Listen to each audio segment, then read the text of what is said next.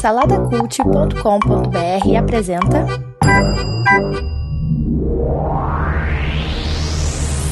(1990) o ano em que estreia a Escolinha do Professor Raimundo com o programa Solo. E aí, gente, vocês lembram desse programa aí? Vocês, bom, vocês lembram, né? Vocês são tudo velho. É, conforme, conforme, você falou aí, né?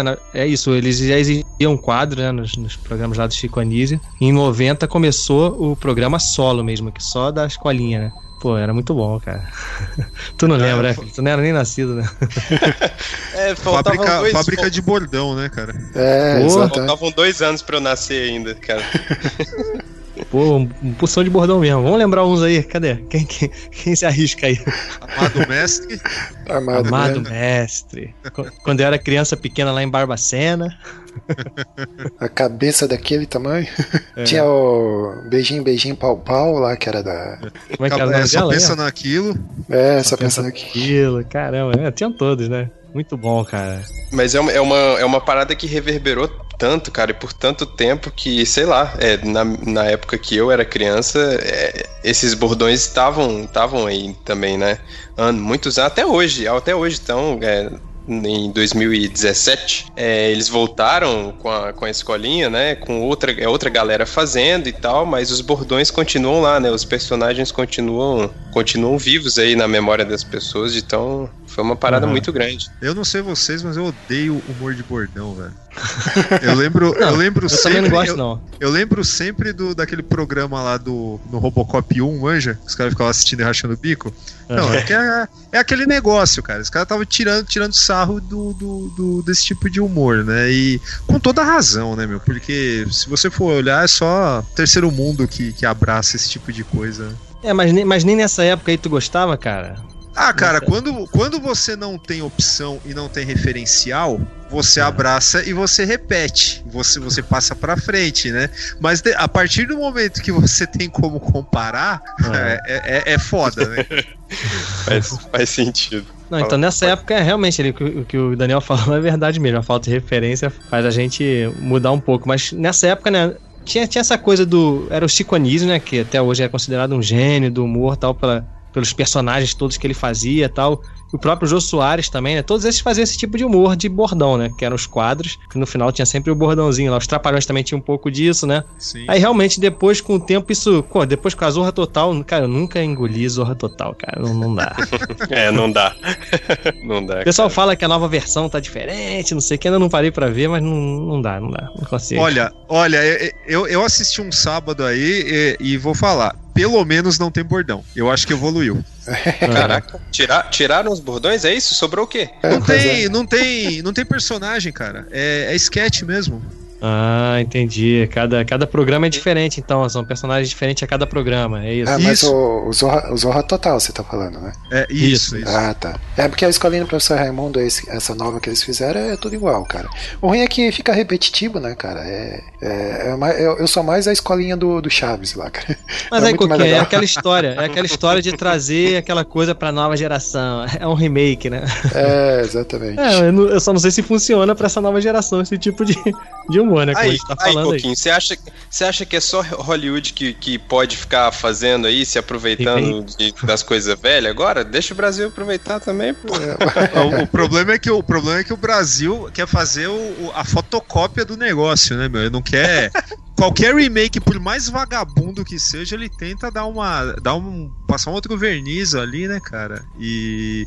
Agora, o que me deixa puto, cara, agora eu vou aproveitar aqui um desabafo ficar revoltado. Vai lá. É que assim, você ouve, você ouve nego falando mal de cara que faz comédia hoje, falando assim, ah, é porque naquela época, olha os grandes, olha aí, o, o cara da escolinha do professor Raimundo, o Zé Bonitinho, caramba. Meu, os caras estão louvando um cara que falava a mesma coisa em todos os quadros, toda vez que ele botava a merda da fantasia dele, o cara falava a mesma coisa, o mesmo bordão, cara. Uhum. E vem falar que naquela época era bom, meu. Dá vontade de você falar, você banca Marcelo Nova e falar logo pro cara, velho, não é que antigamente era melhor, a sua vida hoje que é uma merda, porra. É, calma aí, traga, traga um suquinho de, de maracujá aí. Mas é, calma, mas é isso aí. Pra, pra viajar, pra viajar na máquina não pode ficar muito nervoso, não, cara. Cara. Senão dá uns, dá uns problemas aí na, na, na linha temporal, aí no meio da viagem. Cuidado, cara. Fica calmo. Mas aí, é, é, é, não, vai ter coisa boa pra me acalmar. logo Ah, que bom, que bom. Vai que ele se exalta e bate no botão aí e leva a gente É, pra outro lugar, é. né, cara? Cuidado com os gestos, cuidado com os gestos aí. Mas, mas é isso aí, querido ouvinte. Essa voz que vocês estão ouvindo aí nesse desabafo é a voz do Daniel Fontana, lá do Formiga Cast, que foi convidado pra viajar com a gente. Bem-vindo aí, Daniel. Opa, muito obrigado, cara. Agradeço É, a gente vai- convite. A gente vai viajar junto aí pra falar bem, falar mal, chutar tudo aí desse de 1990, né? Pode ser. Tem, acho que tem coisa boa pra falar aí em, no- em 90, né? Opa, se tem, cara. Tem muita coisa boa, cara. Eu acho que ele também pode fazer já um jabá dele já, né, Felipe? Nesse início. No final vai fazer de novo, Sim. mas fala aí, fala aí, Daniel, da onde? Você, a Felipe falou que é do Formiga Cast, mas o Formiga Cast é apenas uma das atrações que você tem lá no formigaelétrica.com.br, não é isso? Exatamente. O Formi- O Formiga Cast, ele. é, se vocês procurarem hoje, qualquer um quiser procurar, é, vão perceber que ele tá meio sem regularidade, tá meio congelado e tal, porque o podcast realmente era só uma das coisas que a gente fazia, mas o site tá lá firme e forte tal, formigaelétrica.com.br com notícia, crítica, resenha, tal, livro, cinema, HQ. Tudo ali, todos os dias tem material novo e mais o nosso canal no YouTube que a gente coloca vídeo toda quarta-feira, fora os Formigas na Cabine, que a gente cobre os principais lançamentos do cinema assim que a gente sai da sala. Isso aí, ó. Tem conteúdo a rodo lá, né, cara? Pode ir lá que. Olha o que, que a gente pode fazer quando a gente, a gente em 1990 lá, a gente pode ir pras cabines e ver- rever os filmes lá, pô. Olha só. Pode crer. Agora, será que é o Daniel ou- é uma formiga elétrica que tá aqui, cara? Olha aí, hein? Olha. Os, fãs, os fãs de ficção científica aí, de, do Felipe K. Dick aí, vão, né? Vão pegar Vão essa entender a referência. referência. Vão entender a referência, olha aí. Mas é isso aí. Toda vez que a gente viaja, se é a primeira vez que você tá ouvindo Mochile- no Mochileiros, você vai ver que a gente leva algumas coisas aí pra nossa viagem. Coquinho, abre pra gente aí. O que, que você tá levando na sua mochila pra essa viagem pro ano de 1990? Então, meu jovem, eu vou, eu vou levar aqui um colete à prova de balas, né? Porque o lugar para onde eu vou é muito violento, então pelo menos um colete à prova de bala ali pra, pra me me defender, né? Então vou levar um colete à prova de bala. Legal, legal. Agora vamos pro convidado. Daniel, o que, que você leva pra 1990? Bom, é, fazendo aí uma, uma, uma referência ao, ao personagem a qual eu discorrerei aqui logo mais, vou levar meu cachorrinho de estimação. Olha aí. Olha aí. Pode entrar bicho? na- Pode entrar bicho na, no máquina do tempo? Pode, Se pode, pode, Se não, se não pode, puder, cara. eu me retiro. Se não puder, eu me retiro. Não, não, pode ser. A gente tem um lugarzinho ali no cantinho pra colocar ali, ele, pra ele ficar de boa. Tem até lugar pra fazer xixi, cocô ali, porque a viagem é grande. né? E você, Gadão, leva o quê? Então, eu vou levar uma moedinha antiga lá, um centavo americano antigo, dentro de um pote de vidro. Olha aí, coisas acontecerão.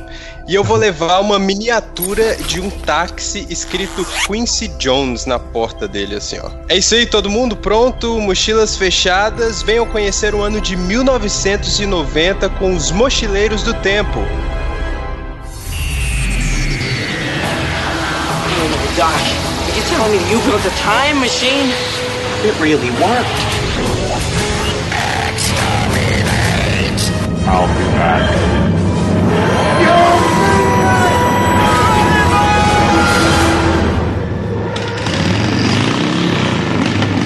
Step by step, ooh baby, gonna get to you, girl. Step by step. Então vamos lá, gente. Estamos pousando aqui em algum lugar e a gente precisa checar se a gente tá realmente no ano de 1990. Guedão, onde que a gente descobre isso, cara? Como que a gente vê aqui? Tem internet não, não, não tá forte ainda nisso aqui em 90? Não, a, gente pode, a gente pode ligar a televisão mesmo aqui. Já tô inclusive ligando aqui na novela Pantanal. Minha nossa. Cara, Juma. Olha aí. Ana Raios e a Trovão? Ah, não, isso é outra. Não, essa, não, é essa- Pantanal, é essa novela aí era que tinha, era, tinha peitinho nessa novela aí? Ah, Ih, olha aí o Felipe. Caraca, Felipe. Eu já, porque eu já ouvi falar. eu- bom, eu não assisti, mas já ouvi falar, cara. É. Cara, eu não lembro direito, né, mas como, acho que como o dono, como o dono da emissora dizia, né? Eu não vi, mas a minha filha viu e disse que né, tem peitinho, será? Não sei. Mas era, é- era, era exatamente por isso que, que, que balançou a concorrência, né? Porque a novela era da, da Manchete, a, a emissora que já, tá, já era meio falida nessa época, né? Mas deu, uma, deu uma balançada, deu quase uma.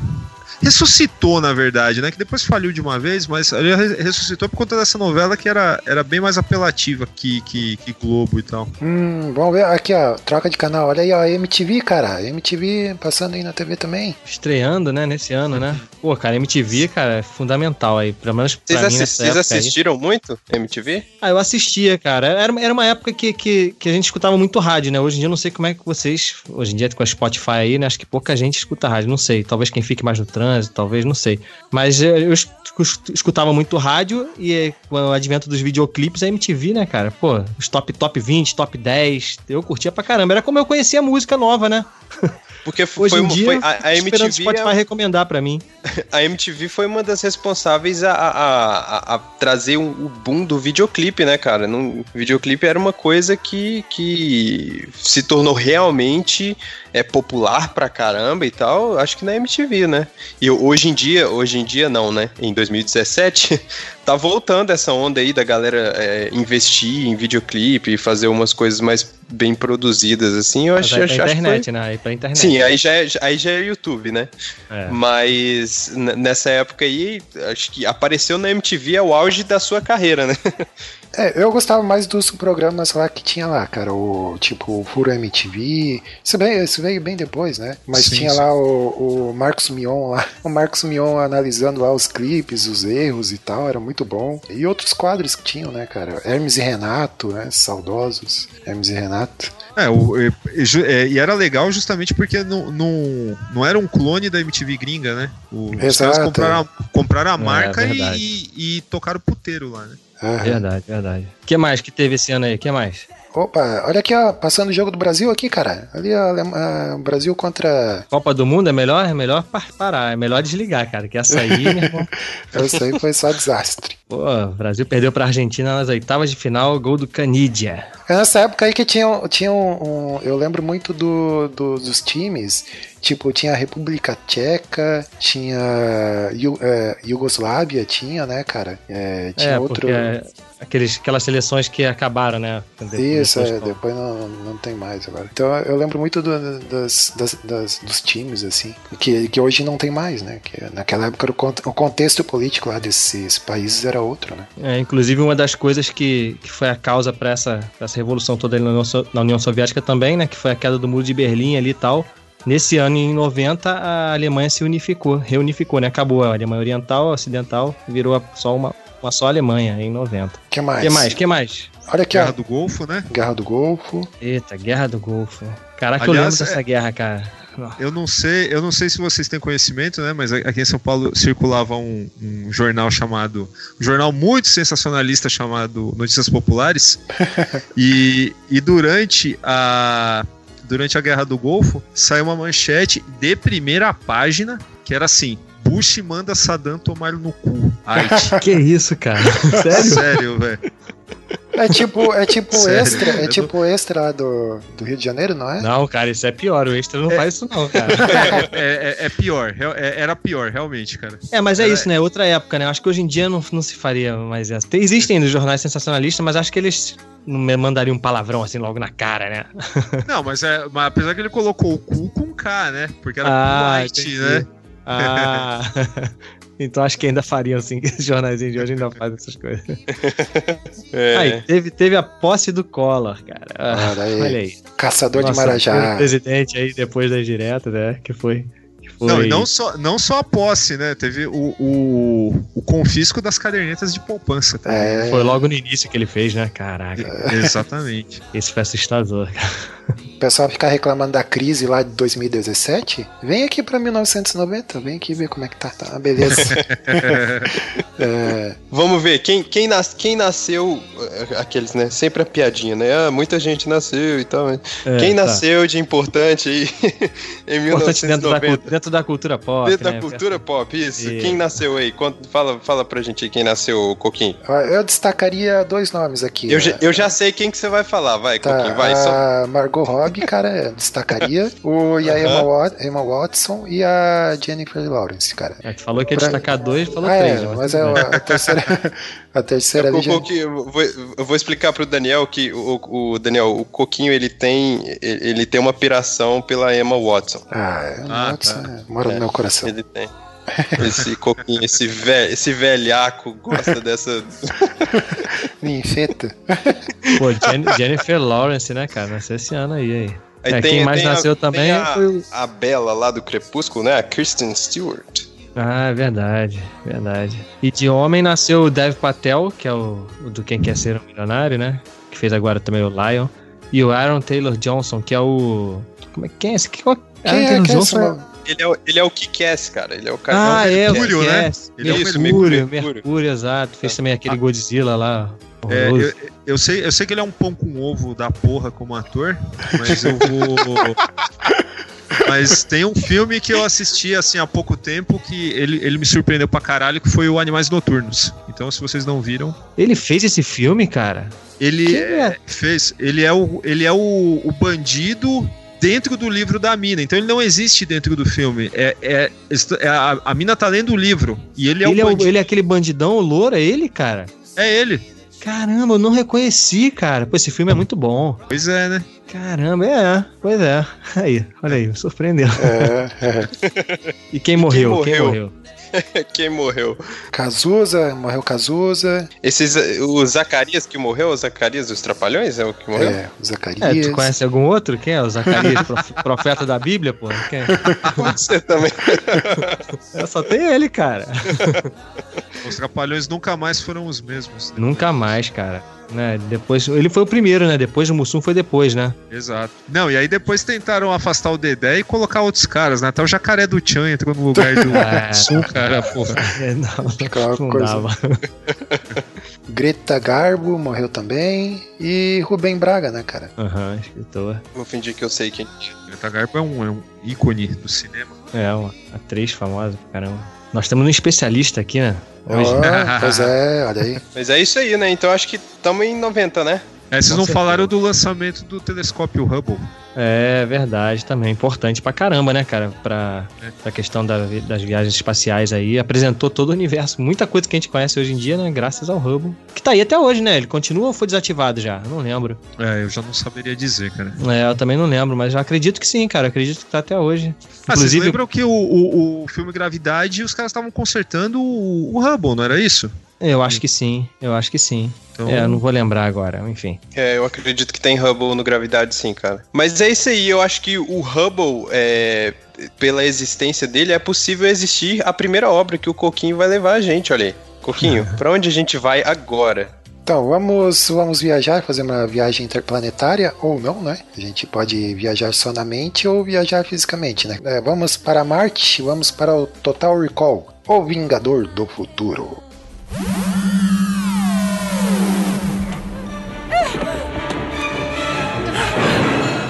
Fale.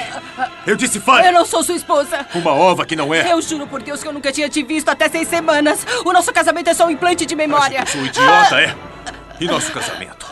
Foi implantado pela agência. Se apaixonar? É implante. E nossos amigos? Meu trabalho, oito anos juntos. Tudo isso foi implantado também, é? O trabalho é real. A agência é uma armação.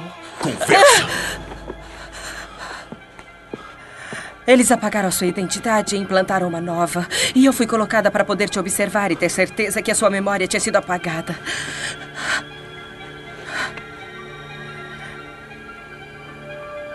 Desculpe, Quaid. Toda a sua vida é um sonho. Tudo bem, sim. Se eu não sou eu, quem eu sou então? Eu não sei.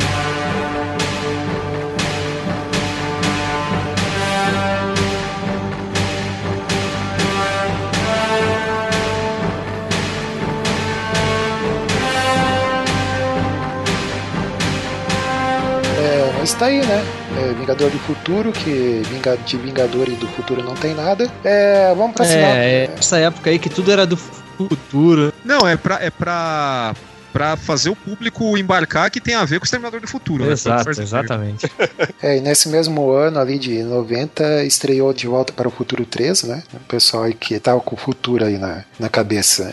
Até, até o próprio o Michael J. Fox, né? Ele, ele fez aquele, aquele filme lá, O Garoto do Futuro. Que o título em, em inglês não, não tem absolutamente nada a ver, né, cara? Que ele faz lá que é um lobisomem e tal. Aí, É, nem na- o título nem a temática, né? nem a temática, nada. Aí colocaram esse título no Brasil só pra aproveitar o hype lá do, do De Volta para o Futuro, né? Então tá, vamos lá, vamos pra sinopse aí. Temos o, o protagonista aí que é o Douglas Quaid, é um cidadão comum, pacato, com seu emprego, sua vidinha de casado e tudo mais, né? E que com frequência ele tem sonhos aí envolvendo o planeta Marte, né? É, o filme lá ele se passa numa época onde é possível faz- fazer as viagens interplanetárias, né, para Marte e Marte lá nesse nesse universo, nesse filme, Marte é um planeta colonizado. Então o que que acontece? Ele fica obcecado aí com esse lance de viajar para Marte e tudo mais, né? E como a viagem é muito caro, ele resolve recorrer a Recall, né? Recall é uma empresa que realiza implantes de memória, né? Que dá a sensação aos clientes ali de, de terem a- a- a- de ter feito as férias e tal, mas isso só é feito um implante lá, eles não viajam de fato, né? Cria lembranças, né? Cria lembranças. É, cria lembrança e tudo. Como se ele tivesse viajado e, e ele- eles inclusive dão lembrancinhas lá e parará. E então a, a intenção do Douglas é, é- do, do protagonista é que seja implantada a memória numa viagem para Marte, né? E só que durante o processo lá ele vai lá na, na Total Recall e Aí dá algo errado e daí acontece maior, as maiores confusões, né, cara? É, a partir daí a gente não sabe se é sonho, se é realidade. O detalhe é assim, é que lá na, na Total Recall ele podia escolher uma aventura, né? Então ele escolheu lá por sugestão lá do, do dono lá da empresa, escolheu ser um agente, é, um agente da, Espião, da- né? É, espião, é. E daí ele embarca nessa aventura e o filme vai se desenrolando, né? É, e o que dizer desse filme, né, meus jovens? É, é, o filme tem uma cena de uma anã em cima de um, de um balcão com uma metralhadora mandando bala em todo mundo, né? Então. Tem uma mulher com três peitos. Tem uma mulher com três peitos. Então, o que, o que precisa mais, né, cara? Tem o, tem o tumor revolucionário, né? na- na- no corpo do É. cara. né? É, É, Caraca. Cara, e tem, e tem o Arnold Schwarzenegger, né? Que a gente não falou até agora, né? Arnold É, Schwarzenegger, Schwarzenegger, dirigido pelo Paul Schwarzenegger. Verhoeven. E tem a Isso. Sharon Stone. É, é, então aqui ó, a ficha técnica aqui, né, cara, dirigida aí pelo Paul Verhoeven, que é o, o, o diretor é conhecido aí pela violência e, e safadeza aí nos filmes, né? É o diretor aí do Robocop, Instinto Selvagem, Tropas Estelares e tal. Ele andava meio sumido, o Paul, né, cara? É...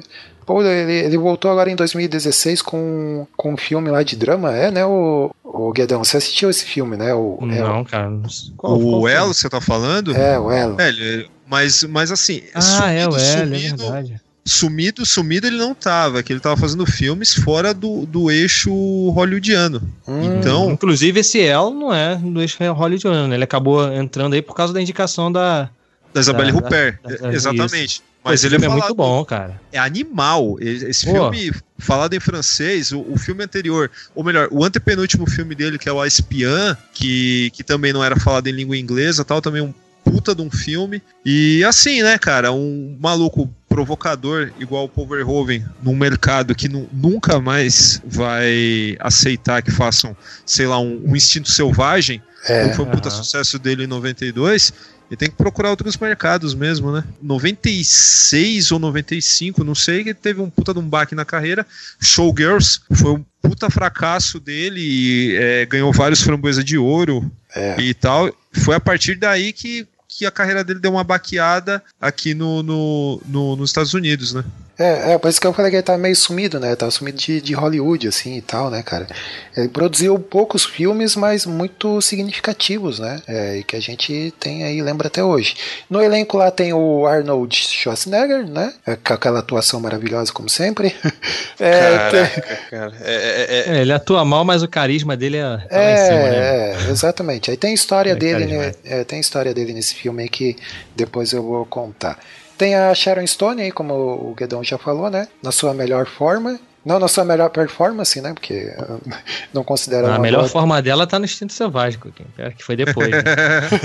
a cruzada de a cruzada de perna mais famosa do cinema. Tem o Ronnie, o Ronnie Cox aí fazendo o mesmo papel de vilão que ele fez lá no Robocop. E, e muito tempo depois eu fui descobrir que o, o Dion Norris, né, cara, que é o Hank lá do Breaking Bad, tá nesse filme aí, né? É mesmo, cara. Ele, ele é aquele alien. Será que é ele, cara? Não tem um alien todo careca no final que parece que é. Hank mesmo que tem uma cicatriz grandona. Esse aí, Eu cara. acho que é ele, hein? É, ele só, mesmo. É, ele. Só que ele tá irreconhecível por causa da, ma- por causa da maquiagem, né? É, mas Então, você falou então, agora, eu lembrei da, da cara dele, cara. É, Realmente, é a cara dele mesmo. Pô, mas tem o, tem o tem um outro vilãozão aí que a gente quase ia passar batido, que é o Michael Ironside, né? Foi um militar também no Tropas Estelares depois. É, no roteiro ali tem uma penca de, de gente acreditada lá, né, cara? É, o- esse filme até tem uma história interessante porque o.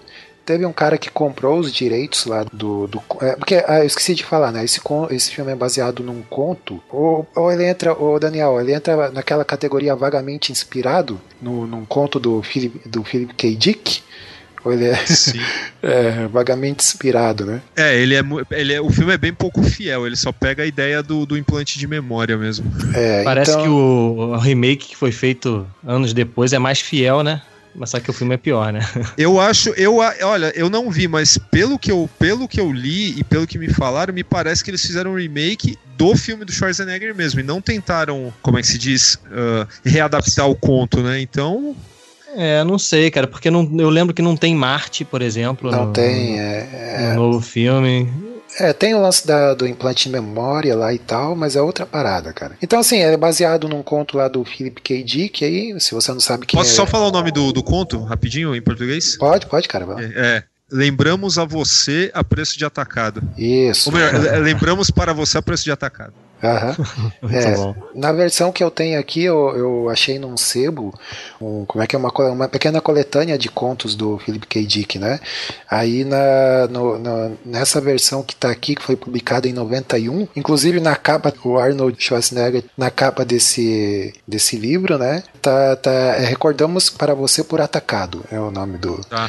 Da versão. Isso lá em 91, né? É, mas tem o. Aproveitando fazendo jabá aqui, tem um Formiga Cast, né? O, o Daniel, sobre o Philip K. Dick, né, cara? Muito bom, eu ouvi lá, que fala mais sobre esse autor aí, que ele é bem conhecido aí por escrever ficção científica, né? Um cara. É, e bem- vários filmes, Coquinho, são inspirados em contos dele, né? A gente tem o Blade Runner, que é Blade o mais conhecido Runner. de todos. É, É o que Minority Blade Report. Runner, o Blade Runner é em cima de um romance, né? Então é, mas, mas também é igual, igualmente fo- fugidio do, do, do, do texto original, né? É, Né, Acho, acho que nenhum, é. nenhum, é nenhum deles, acho que eles tentaram ir em cima do conto mesmo. A não ser o Impostor com o Gary Sinise, mas que é um filme bem, bem meia boca, pra dizer a verdade. Tem aí o Blade Runner, Minority Report, Agentes Agente do Destino, cara, isso é legal. o Screamers, Pagamento, Screamers, o Pagamento. Né, só pra o, citar homem, os... o, o vidente do, do Nicolas Cage. que deve ser uma maravilha, eu não, não vi ainda. É, mas o, então, só pra citar uns mais conhecidos, assim, pra saber que o cara tem. O, o Philip K. Dick tem muita coisa publicada, o cara é bem reconhecido aí no meio da literatura de ficção científica, né? É, mas assim, cara, o, eu, eu li o conto, ele realmente, assim, ele pega só a ideia do implante de memória. O resto vem tudo da, da cabeça do, do- dos roteiristas, né? E do, e do diretor, né, cara? Por exemplo, no, no conto não tem a mulher de três peitos, né? É, sim. É- não tem, mas, mas por, por consequência tem um- um- uma. Lá na, quando o, o Douglas Quaid ele vai lá na, na, na Recall, tem a, a atendente, no conto, a atendente não. Não usa roupa da, da cintura pra cima, cara. Eu pensei, pô, que, que, que, que futuro é esse que o, que o Felipe K. Dick, né, imaginou, né, cara, que as secretárias não usam é, roupa da, da, da, da cintura pra cima. E os peitos da, da, da atendente são pintados de, de. Como é que é? De laranja fluorescente, cara. Você imagina. Ah, então tá aí, tá vendo? Então tem, tem brincadeira com peito no conto, no filme também. Eles adaptaram pra uma mulher de três peitos, a mesma, mesma coisa. É, tem, tem, importante que tem peito, né? O- É, mas tem, tem. Então, eu tava falando do, do, do roteiro, né?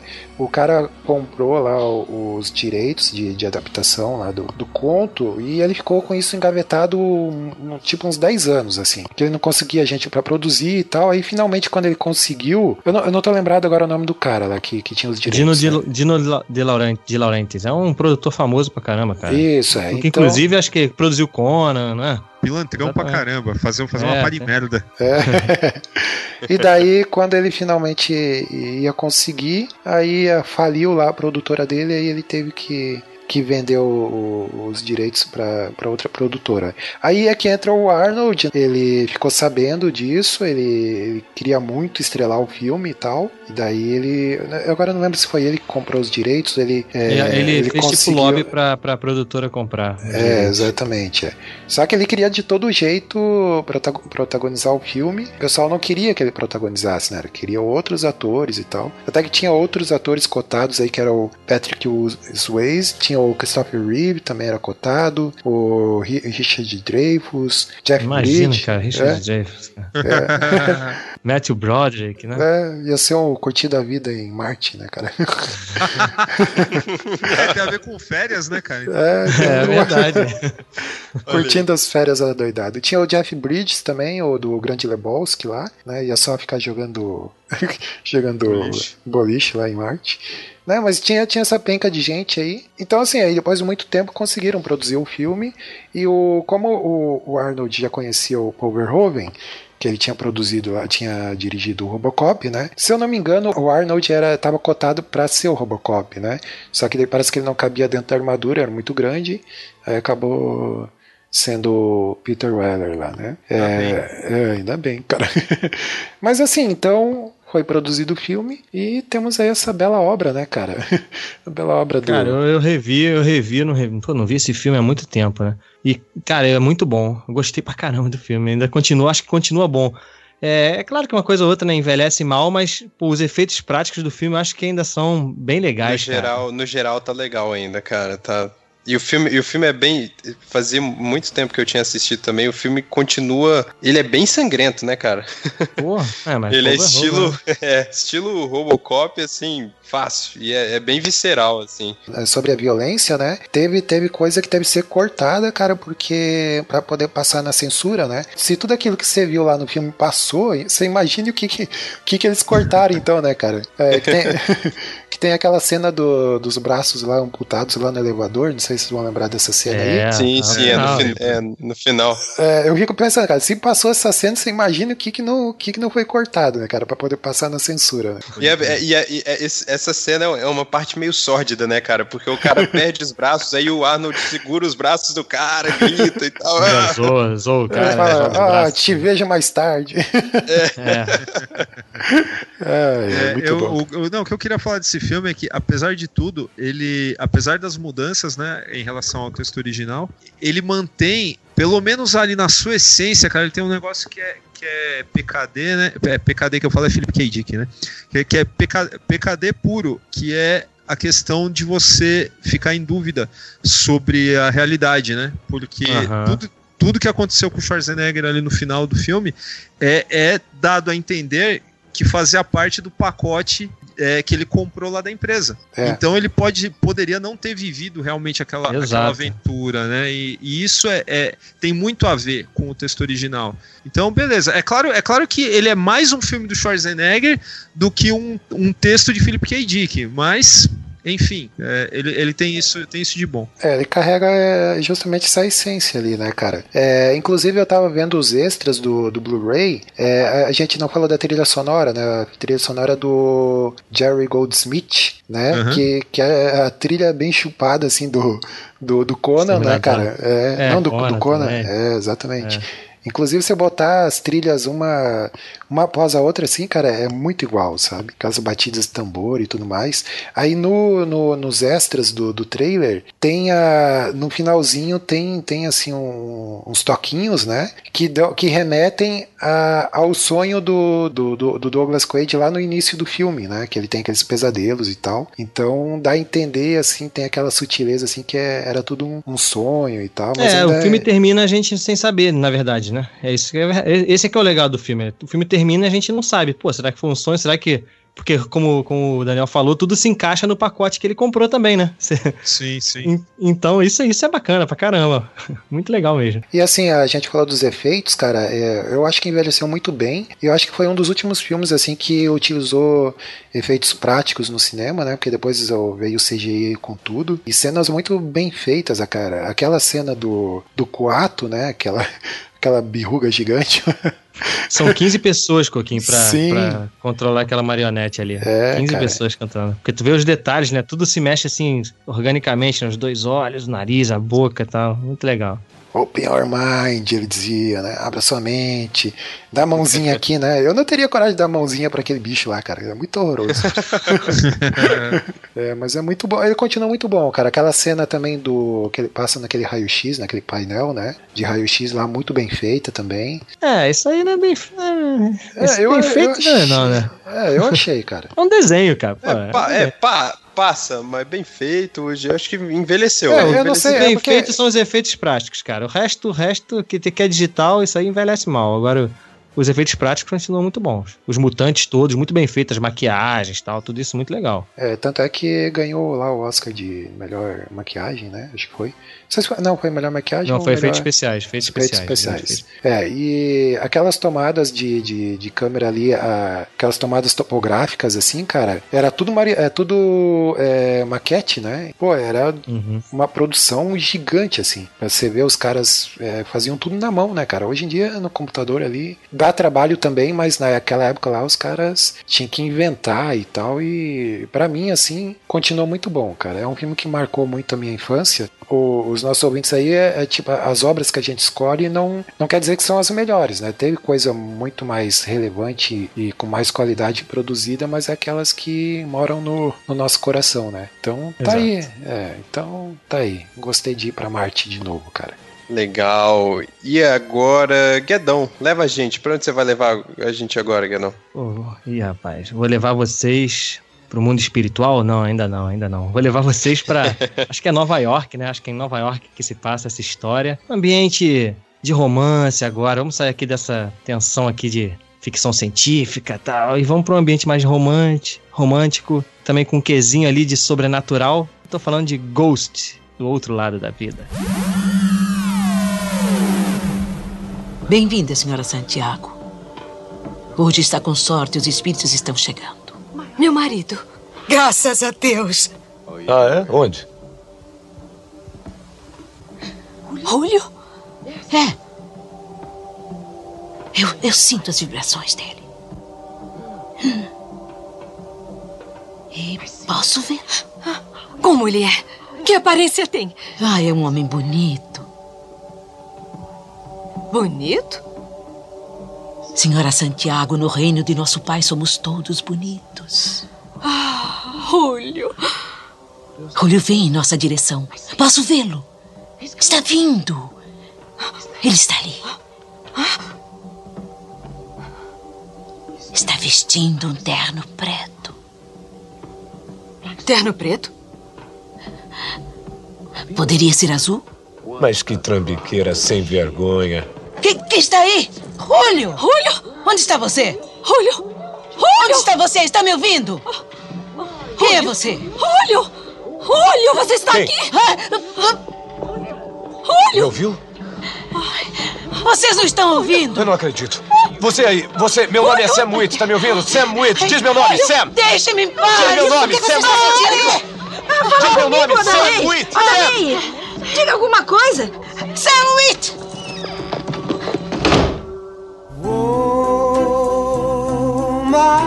My love, my darling, I've hungered for your. Ah, e entra a trilha sonora aí. Ah. Ah, olha aí. Cara, eu lembro de ter visto esse filme quando eu era adolescente e eu preciso confessar que eu chorei, cara. Eu chorei, não tenho medo de. Coquinho, você Coquinho, você não tem a, a tradução aí na, na versão de Portugal, não? Como que chama lá em Portugal? Ah, deve ser um fantasma muito louco, alguma coisa assim. Um fantasma do além, né? Que é bem redundante, né? Um fantasma do além. Então vamos lá, mas deixa eu falar, deixa eu falar do, do que, que se trata. Acho que todo mundo conhece, mas talvez os ouvintes mais novos, como o Felipe. Você já tinha visto, Felipe? Já, pô. Ghost Ah. eu vi quando criança. Então, o filme conta a história lá do Sam Witch e da Molly Jensen, interpretados aí pelo Patrick Swayze e pela linda Demi Moore. Eles formam esse casal apaixonado e tal, e, e eles têm a vida deles destruídas porque o, o- no caso o Patrick Swayze, o Sam Witch, ele é assassinado depois de um encontro que eles estavam fazendo de um passeio e tal. Só que o problema é que o espírito dele não, não, não vai para outro plano, né? Ele fica preso aqui na Terra. E aí ele percebe que ele tem que ajudar a Molly porque na verdade, ele não, não foi é, assassinado por causa. Na verdade, não falei, né? Mas foi um assalto, ele foi assassinado, mas não foi só um assalto. Ele, ele descobre que existe toda uma trama ali que ele foi assassinado e que a, a Molly também está correndo risco de, de, de vida, né? Então ele começa a tentar ajudar ela de alguma forma, e aí ele conhece a Oda Mae Brown, que é interpretada pela Whoopi Goldberg, que tá muito bem no filme, que é uma médium picareta, né? Mas que tem, tem o dom ali de verdade, né? Então ele co- começa a se comunicar com ela e ela tenta ajudar a Molly e tal. Isso eu achei legal, cara, porque a memória que eu tinha de Ghost, que é a mesma memória que a gente acaba tendo de Titanic, né? Desses filmes, é que é um filme meloso, romântico. Cara, e não é, não é, não é isso, assim. Ele tem isso, ele tem isso, mas, cara, é um filme meio de aventura ali também. É uma aventura do fantasma lá tentando, é, correndo atrás pra resolver o problema, ela salvar a esposa dele lá e tal. Vocês também, vocês também têm essa impressão? Revendo o filme, assim? É, eu, eu, a lembrança que eu tenho, assim, é nem é de aventura, cara. É, ele tem um quê de comédia ali, né, por causa da Whoopi Goldberg, É. ah, mas ah, ele tem um tom meio pesado também, pela forma como ele foi morto, o motivo dele ter sido morto e tal, né? É, uma das cenas que me marcou muito foi aquela hora que vem aqueles, aquelas sombras pra levar aquele cara lá que é o, que é o assassino lá, não sei se vocês lembram Ficou sem cena. dormir, né, Coquinho? Ficou com É, medinho. não, é- É, mas eu me lembro muito que é uma cena muito. Putz, É cara. pesado, é pesado. Aquelas sombras, assim, vendo buscar o cara do É, pra inferno. quem, pra quem acredita nessas coisas, é, realmente, é, é pesado. Fica, fica uma coisa meio pesada. Mas é isso, cara, eu tenho esse sentimento de que eu, eu tinha essa memória de que era um filme só romântico e não é, cara. Ele tem uma tensão ali, tem. Quando eu falo aventura, não é uma aventura é, tipo Indiana Jones, não é isso, né? Mas, mas é isso, o cara ele tem uma missão, ele, ele passa por um treinamento, né? Ele treina lá, aprender a mexer as coisas e tal. Então ele tem, tem essa jornada do, do fantasma ali, né? Do herói fantasma ali. É, Você gosta na- desse filme, Daniel? Não, cara, eu não gosto. é, é o seguinte, ah, eu, eu não revi, eu vi na época, não revi, e assim, eu só me lembro dele porque é, às vezes me dá uma. Assim, eu le- lembrei dele recentemente porque a gente. fe- Não tão recentemente, tal, mas não, não faz muito tempo. Porque nós gravamos o, o, o vídeo sobre aquele grupo de comédia lá, o, o Zaz, que era o, o Jerry Zucker, o Jim Abrahams e o. É, Jerry Zucker, David Abrahams e Jerry Zucker, alguma coisa assim. Eu sei que tinham dois Zuckers e um Abrahams no meio, né? Então era Z a Z. Que é os caras do Apertem os Cintos, o Piloto Sumiu, Top Secret Aham, e tal, que né? é o diretor do filme, né? Que É o diretor do filme. Então, então eu, se- eu sempre acho curioso porque o cara sai daquele tipo de comédia delirante e é, dirigir um filme desses e ainda ser um puta sucesso, né, cara? Eu acho, eu acho isso muito curioso. Mas eu não morro de amores por esse filme, não. E de boa, se tiver essa piano estiver passando, eu mudo de canal, cara. Então tu tá doido pra ir embora daqui desse lugar. Cheio de fantasma, que vê gente estranha. Você tem medo de fantasma, confessa aí, cara. É, fala a verdade. Quando, quando eu pensava, quando eu pensava em Ghost, cara, que você falou, Guedão, que às vezes é, vem na cabeça, né, que é um filme meloso e tal. E na minha cabeça, quando eu pensava em Ghost, porque também a- antes de rever agora pra viagem, eu, eu, eu me lembro de ver quando criança, é que era um filme meio, meio brega, sabe? Aham. Que filme meio. Então, é a ah, mesma coisa que a gente pensa hoje em dia de Titanic, né? A gente tem essa pegada. Que é- Titanic é meio que filme meloso, meio bregão. Pô, Titanic pra mim é um filmaço, cara. Não- provavelmente vocês também discordam de mim, mas eu acho um filmaço. É, pelo, pelo menos, pelo menos Titanic você vê, você vê uma puta produção, né? Tirando É, o, o roteiro, época, né? o bagulho é, o bagulho é muito bem feito, é muito bem realizado, mas é. Mas é. O, o- olha aqui, ó, o título em português lá de Portugal, cara, é O Espírito do Amor. Olha aí que beleza. Caraca, que coisa horrorosa, cara. É, é melhor pra- do que. é. Pra provar o que, que as pessoas têm já no subconsciente já do filme, cara. É, é melhor do que esses títulos com o subtítulo aqui do, do Brasil, né, cara? Ghost. Ah, não, nesse caso não, do- cara. Nesse caso É, não. do Nesse caso lado. não. O espírito do amor, não, é muito ruim com aquilo. É. Tá, mas assim, nem, nem tudo é como o Daniel acha, não acha tudo bom nesse filme, mas a Whoopi Goldberg tá fantástica nesse filme. Inclusive, ela ganhou o Oscar de atriz coadjuvante. Ela já era. eu Não sei se ela era já, não sei se ela já era conhecida nessa época aí, mas ela despontou aí como grande atriz de comédia nesse filme, né? Depois ela fez aquele Mudança de Hábito também, que é bem engraçado. Ela faz a freira maluca lá. Sim, Pô, ela sim. tá muito engraçada no filme, cara. Quando ela entra no filme, ela é o ponto alto. Porque o Patrick Swayze é muito fraco, né, cara? Nossa. A cena quando ele se vê morto lá, no, quando ele descobre que ele morreu, cara, cara, as caras que ele faz, assim, é muito ruim, cara.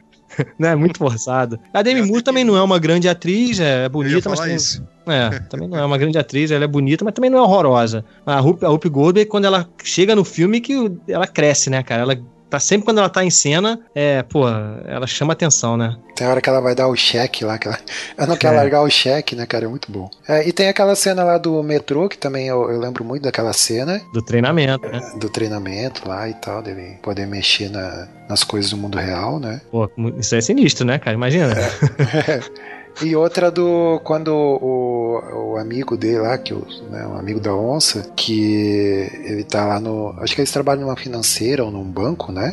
Era um banco. E, né? é, e o amigo dele, que manda assassinar ele e tal, tinha feito um desvio lá de dinheiro e tal, e daí é, é, ele tava lá sozinho no, no, no trabalho, com um monte de computador. De repente o computador começa a escrever sozinho, né, cara? Aham. Né, que era ele, que era, era o próprio. Na verdade, que você falou que ele mandou assassinar, na verdade ele não mandou assassinar, né? Ele mandou só roubar a carteira. Ah, e, o verdade. cara, e, o cara, e o cara acabou assassinando, né? Então, mas teve, eu tava vendo aqui algumas curiosidades desse filme. Alguns atores foram cotados, né? Pro, pro- o papel foi escrito por Patrick Swayze, mas os produtores não estavam satisfeitos, assim, não estavam querendo apostar no cara, né? Porque ele não era tão conhecido. Então eles tentaram Tom Hanks, Tom Cruise, Nicolas Cage, meu irmão. Nicolas Cage. Depois ele acabou fazendo um filme, né? Que ele era um anjo, né? Meio parecido assim. Eu lembrei disso agora, velho. Puta merda. Pô, e refilmar. E esse filme é a refilmagem do, do Asas do Desejo do Vin Wenders, cara. Porra, É, ainda, isso ainda mesmo. pior ainda. Se o Tom Cruise tivesse feito esse filme aí, ele ia fazer contato com um fantasma de verdade, cara. Porque ele não gosta, ele gosta da parada de, de verdade. De real, né? É. Ia, ia ser o fantasma que mais corre da história do cinema, né? Ele, É. ele ia, pedir, ia pedir pra tomar um tiro de verdade, né? É, É verdade. Quero, quero, voltar, quero virar fantasma de verdade. Então, esses caras não agradaram, por incrível que não agradaram nos testes e aí o diretor falou, "Não, então vamos lá, vamos com o Patrick Swayze mesmo. E ficou, né, o papel mais icônico desse cara, né, que também não fez grandes coisas, assim, depois fez o Caçadores de Emoção, que, é, que é- também é um clássico, assim, da, da Sessão da Tarde, um filme divertidinho com Ken Reeves e tal. Mas, não, não, não é um ator fraco, né, cara, não, não dá pra esperar É. muito dele, não. tem grandes papéis. Mas assim. Não, não aconteceu nenhuma bizarrice na produção desse filme, não, Guedão? Porque todo filme, esses filmes que mexem com espírito É, aí, pois dá, é, cara. Pelo que eu problema, pesquisei, né? não. Nesse não. No, no, no Vingador do Futuro que a gente tava lá, que sim, aconteceram algumas coisas de do elenco ficou doente, É. ficou tipo comida envenenada. É, é, Set- 77 pessoas morreram durante o filme, que trabalharam no filme. Cara, isso é assustador no Vingador do Futuro. Mas, enfim, já, já, já estamos aqui, cara. Ghost é o espírito do amor, cara. Não tem nada a ver com. é, Não tem, não tem morte. Então, eu gostei. O nome, eu gostei. Eu vou, pens- eu vou falar Ghost, mas não. Vou falar. Como que é o nome em Portugal, Coquinho? é o espírito, do amor, né? É, o espírito do amor. Pode crer. Eu, eu, acho, eu acho que eu gosto mais. Eu, eu tenho uma propensão a gostar mais do filme é, com esse nome aí Portugal, cara. Eu vou assistir de novo com ele na, na cabeça. É, Beleza. E a última curiosidadezinha é que no cinema do México, as mulheres elas estavam recebendo um envelope ao entrar, assim, na sala, né? Que estava escrito só para mulheres. E dentro dele tinha um pequeno lenço. é. Ou seja, na entrada do cinema a galera já tava meio que, que plantando a ideia na cabeça, né? Você pra, pra pessoa chorar mesmo. É, a, trilha, a trilha sonora aí também é um- algo marcante, né, desse filme aí, né, cara? É, cara, é. Tanto a música principal, né? Que é aquela Unchained Melody, que é muito bonita. Tanto que a, a trilha sonora incidental também é legal, cara. É bonita também. Tá tocando aí enquanto a gente tá falando aí, a É, máquina a gente- toca pra gente. A gente tá aqui modelando argila aqui, né? É, sai fora. Fale por si só, Coquinho. É, mas é, mas é uma cena icônica, né, cara? Que até hoje aí, né? Quando o pessoal quer fazer uma brincadeira, zoando, É parodiado. bota né? essa cena. É, pois é. Ah, tem Não Corra que a Polícia Vem Aí, né? A gente falou Exato. dos As agora há pouco. o- fizeram uma, uma zoeira dessa no trailer do Corra que a Polícia Vem Aí. Ou, ou durante, no meio do filme, não, não lembro direito. Exato. Mas tá aí, cara. Ghost, também um filme legal. Mesmo que o Daniel não gosta, mas dá, se você não assistiu, dá uma chance aí pra, pra esse filme, que é um clássico. É um clássico, querendo ou não, é um clássico. Não um clássico. ó, Sessão da mas é um filme tarde. que. É, um clássico sessão da, sessão da, sessão da É, tarde. é ok, é ok. É, eu um falo- ok. toda vez que você fala Ghost, eu lembro de Ghost in the Shell, cara. É, Eu vi isso agora. a eu minha- isso agora. A minha mente completa, Ghost in the Shell. É isso aí, agora vamos sair aqui dessa, dessa, desse parado de espírito aqui agora e o Daniel vai levar a gente. Daniel, pra onde a gente vai agora? Bom, nós vamos para o encerramento. Afinal de contas, 1990 é quando Grant Morrison, o grande roteirista de HQs, ele encerra sua participação na revista do Homem Animal.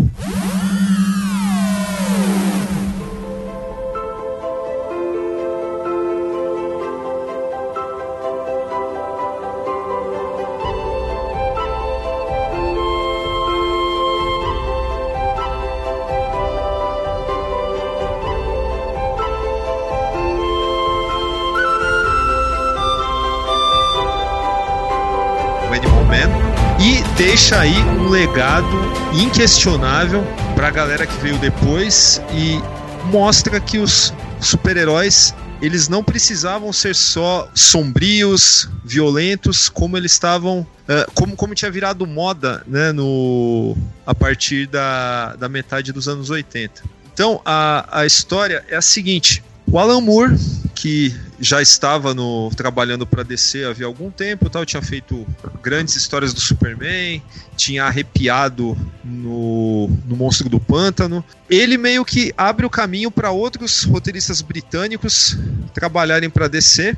E meio que fica, é, como, como no caso do Monstro do Pântano, fica meio que um modus operandi do, do, do roteirista britânico recém-chegado, escolher um, um personagem obscuro ou falido à beira do cancelamento, porque aí ele teria carta branca para fazer o que quisesse com aquele personagem, fazer uma reformulação. Então isso aconteceu aí. O, o próprio Sandman, né, que o, o Neil Gaiman que escolheu o personagem, mas o Sandman da Era de Ouro era muito diferente daquele que ele faria, né? Então ele só pegou o nome e fez uma outra coisa, né?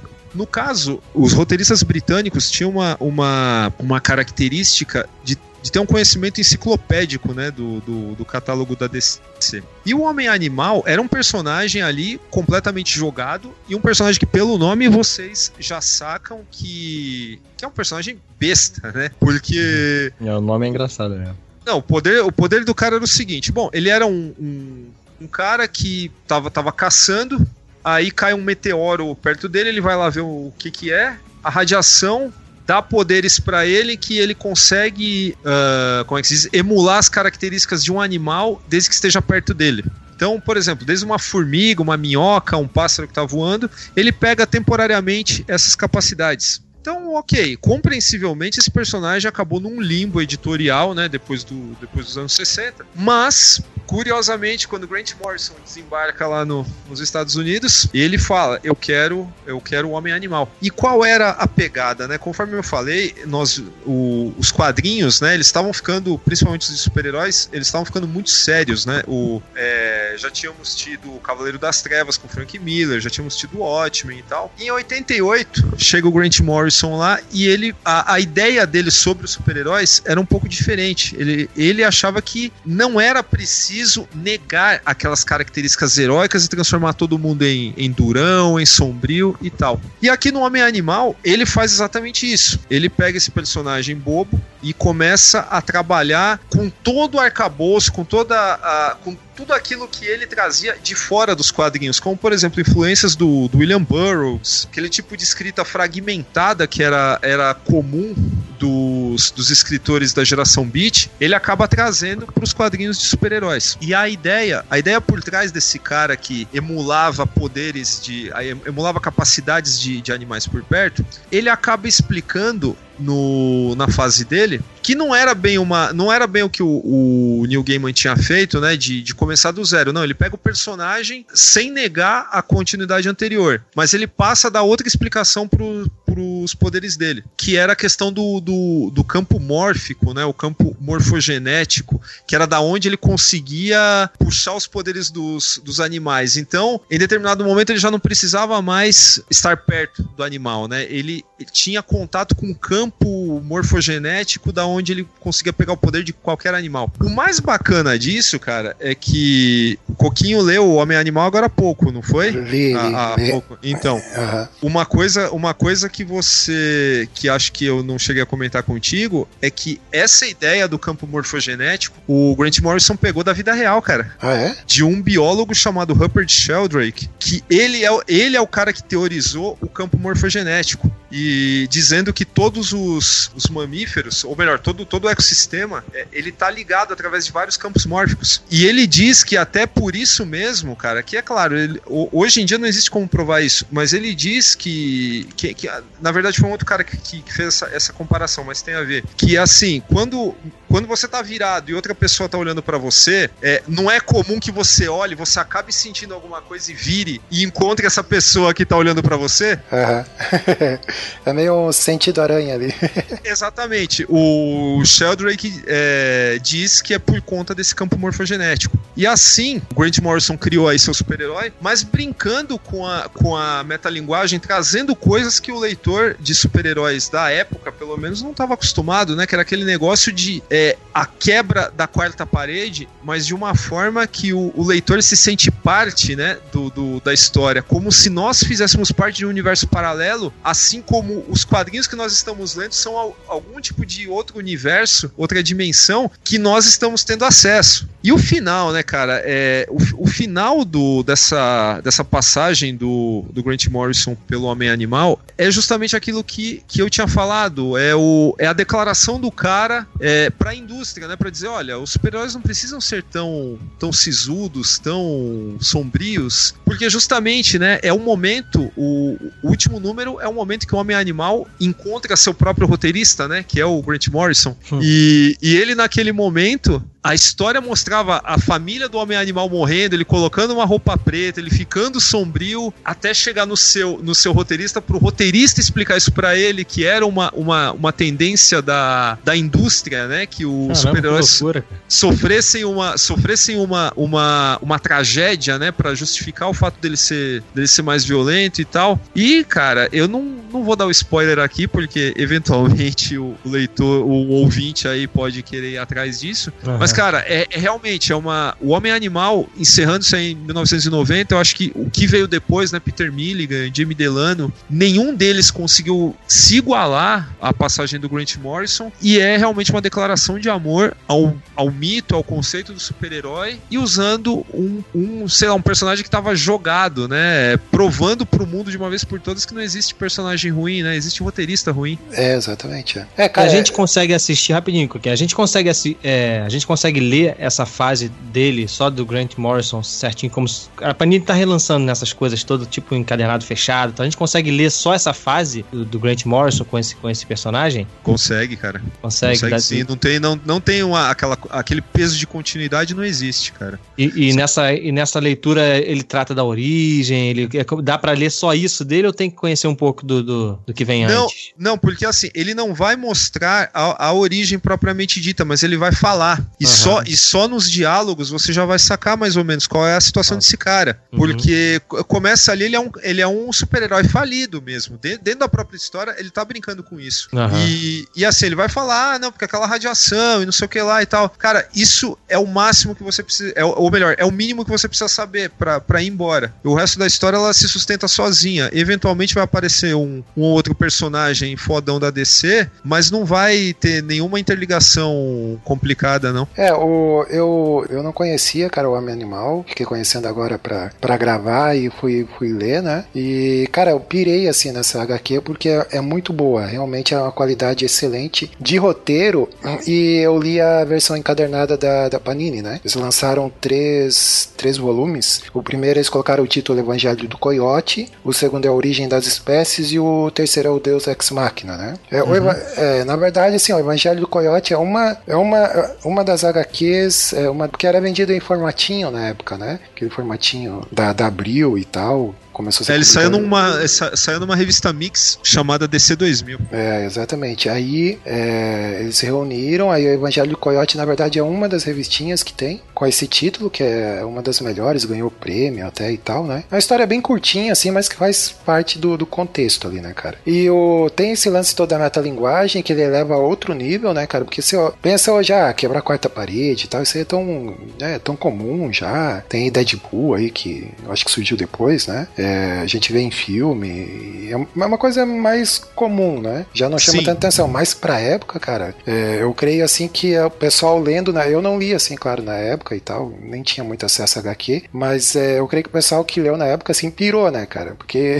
ele eleva realmente o, esse conceito todo de, de metalinguagem a outro nível, né? Sem contar, o é, sem contar o personagem que é, cara, eu assim, nas primeiras páginas eu me identifiquei muito com ele porque ele é um cara muito comum, né? Tem muito Sim, sim. muito coisa do dia a dia, assim e tal. Tem umas cenas muito engraçadas que, por exemplo, ele, um dos títulos lá de uma das revistinhas é a invasão alienígena, né? Ou aves de rapina, agora eu não tô lembrado. E daí tá acontecendo lá ah, que tem a invasão alienígena, né? Que faz parte lá do universo que tava sendo desenvolvido na época lá, né? E daí ele tá lá combatendo e tal, porque ele faz parte da Liga da Justiça Europa, que ele, o sonho dele era entrar pra Liga da Justiça, né, o Daniel? Aí, Sim, sim. ele não conseguia e tal, porque era meio que um loser, aí conseguiu fazer parte da, da Liga Jus- da Justiça Europa. Aí ele tá lá no meio da luta e tal, ele resolve, ele, ele tem um quadro lá que ele tá ligando pro filho dele, né? Pô, filho, aí, você não devia estar na escola e não sei o que. O menino fala pra ele, o filho dele, pô, pai, você não, não vê televisão? Tá, tá maior invasão alienígena aí e tal. Por que, que você não tá aparecendo na televisão, né? né? Como os outros, como os outros super-heróis e tudo mais. Então ele, ele brinca muito com isso, assim, que tem várias tiradinhas dessa na, na HQ. E, e é legal porque o Bud, o Bud Baker lá, que é o, é o personagem, você se identifica muito com ele, assim, né? Justamente por ele ser um, um cara comum. Aí tem, tem uma cena muito engraçada também, que é o quando o mestre dos espelhos invade a casa dele pra, Sim. né, pra dar um susto nele lá e tal. Aí acaba quebrando a casa toda, e não sei o que. Aí depois chega o pessoal lá pra consertar a casa, né? Porque como ele faz parte da Liga da Justiça Europa, aí tem, tem todo esse esquema, né? Que quando um vilão vai lá e quebra a sua casa, ele tem direito lá que o pessoal vai lá pra consertar e tudo mais. Sim, é tipo uma empresa mesmo. Então é, É, cara. cara. é- É curioso pra ler. é, eu, eu assim achei muito uma das melhores, assim, meu repertório de HQ não é muito extenso, assim, cara. Eu confesso que eu não sou rato de HQ, não, nunca é, fui assim desde criança e tal. Comecei a ler HQ depois de velho, assim, né? Mas de todas que eu li, assim, cara, essa entra assim nos meus top top 10, assim, é muito boa mesmo. Eu vou fazer, vou fazer um jabá do, do podcast que nós fizemos lá também, o, o FormigaCast, sobre a invasão britânica nos quadrinhos. Isso, é. o, o Homem Animal tá no meio também, porque não tem como falar de invasão britânica sem falar dessa fase do Grant Morrison. É, que é justamente a, a DC foi procurar novos roteiristas, né? Ah, na Inglaterra tinha muito lá fazendo coisa boa e eles foram convidados para vir fazer, eh, escrever aqui também, né? Aqui, aqui que eu digo no- nos Estados Unidos, né? Sim, É, sim. E, e eles podiam escolher lá esses, justamente esses personagens que estavam no limbo, né, cara? Estavam lá esquecidos e tal. E daí o Grant Morrison pega esse personagem aí que tava lá no fundo do, do baú e consegue reviver ele, né, cara? De uma forma assim excelente, né? Pode crer. É, é- é legal a galera saber disso porque é,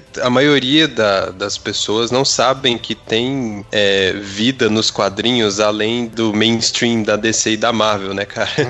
É, Sim, que tem outras, que tem outras paradas muito legais aí, principalmente essas, é, esses clássicos antigos aí, porque, por exemplo, quando você, quando você pensa em Grant Morrison, Alan Moore, Neil Gaiman, os caras caras fizeram. Não, eles não se tornaram só famosos pelas obras gigantes que eles têm, mas eles escreveram muitas outras coisas mais reclusas, assim, nos quadrinhos, né? E que não é tão conhecido, assim, do, do público grande em geral, né? Mas é isso, então. Muito Antes da maneiro. gente ir pro nosso, pro nosso marco atemporal, a gente vai fazer umas menções honrosas aqui. Mas tu não vai falar do coisas- no pedaço, não, pô?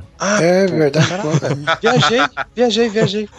E aí, Felipe, pra onde a gente vai agora, cara? Agora nós vamos para o bairro de Bel Air, na cidade de Los Angeles, onde surgiu aí um maluco no pedaço. Tio Phil, eu só queria dizer de novo. Já chego, Will, já chega. Vamos porque- esquecer essa é, história. Águas passadas não movem moinhos. Eu só quero ficar sentadinho assistindo um pouco de TV. É. programa da Hillary, onde ela entrevistou um jurado, afastado do caso Madame do Showbiz, insultando o juiz Banks, que por acaso é pai da Hillary. Gente, isso é uma família que realmente faz graça com a própria desgraça. Falando no juiz Banks, faremos uma homenagem especial a ele essa noite. Vamos aplaudir o dançarino Phil.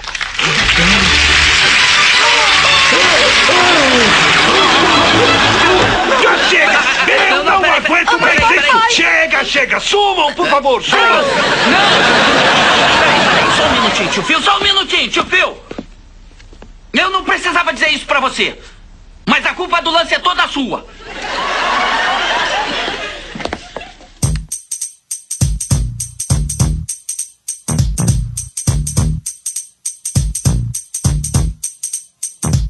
Quero ver você cantar a musiquinha. Já falo logo que eu nunca vi essa série. Eu sei do que se trata, mas nunca assisti. O quê? Como assim, cara? Caraca, Ah, não assistia, não assistia. Eu acho que, mas eu acho que era mais por causa Caraca, de, de escola, de descaso. horário, E vem- cara. E vem, falar, e vem falar que Ghost é bom, cara. Nunca vi um Escuta, maluco no pedaço e vem escuta, falar bem mas, de eu, Ghost mas eu, eu em nenhum Tá de momento falei, que- eu em nenhum momento eu falei que é ruim. Eu só falei que eu não assistia, pô.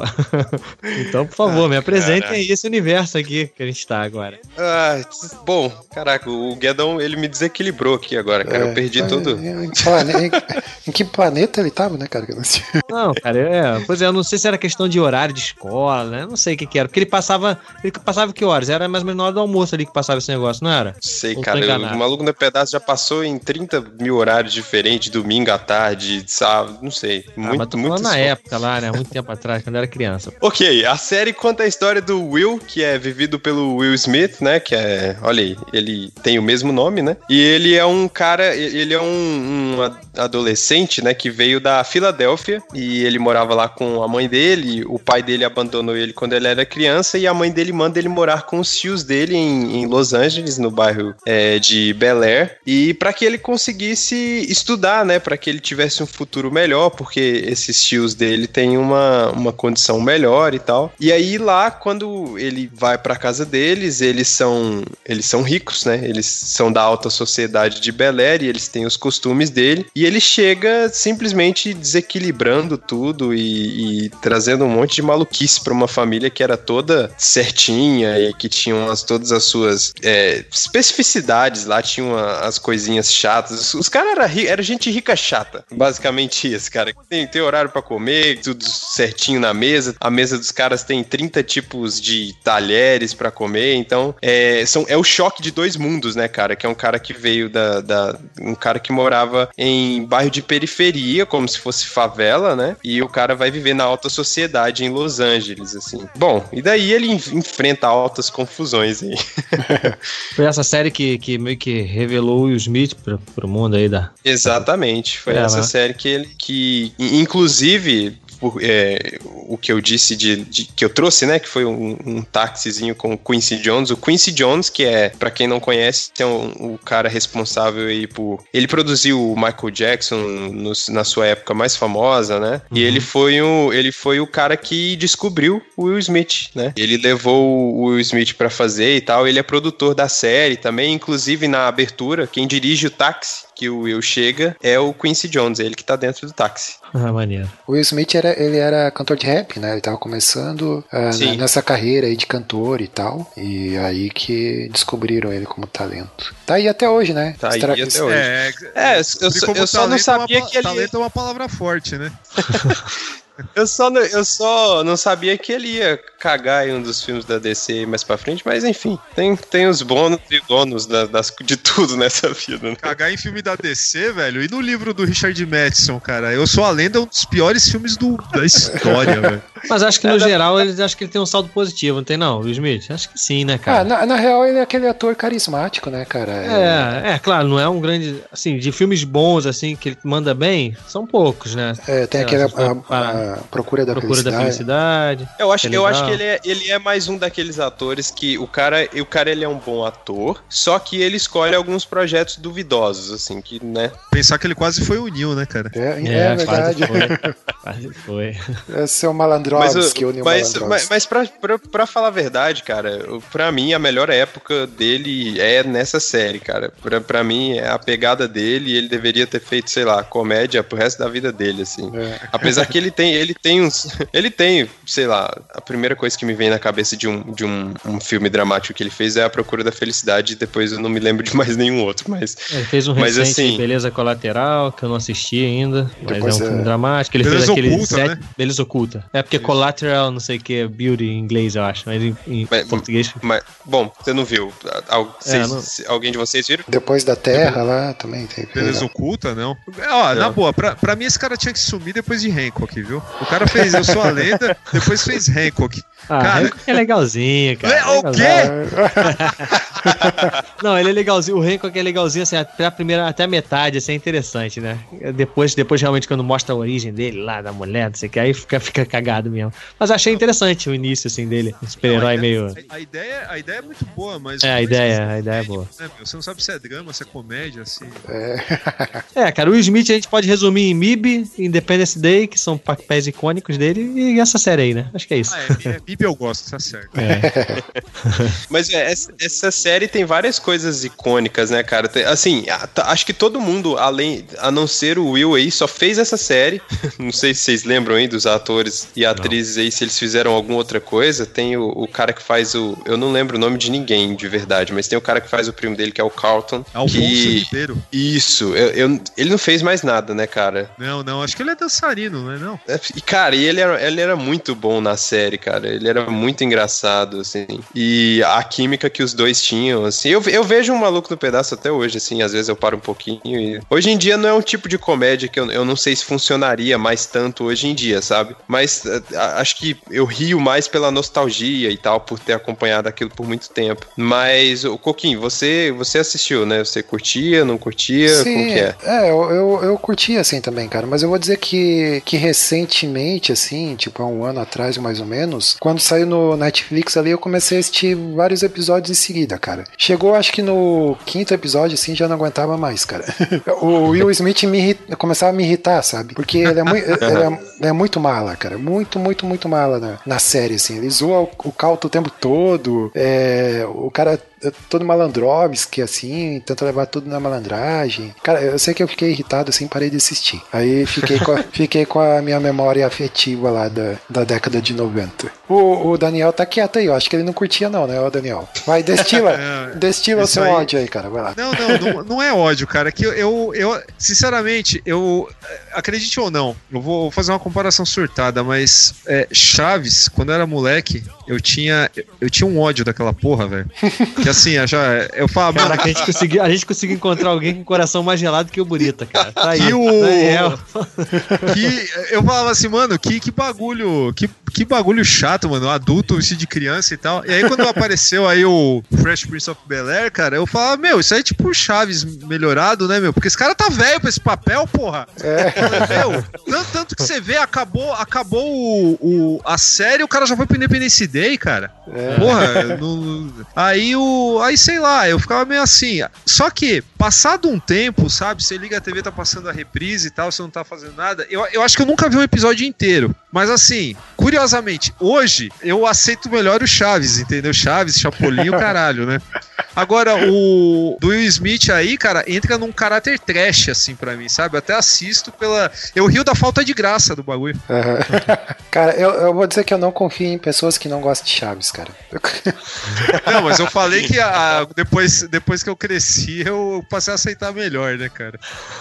Você, você É, vê que ele é- não usa a palavra gostar, ele aceita Ele melhor. aceita. Ele aceita melhor.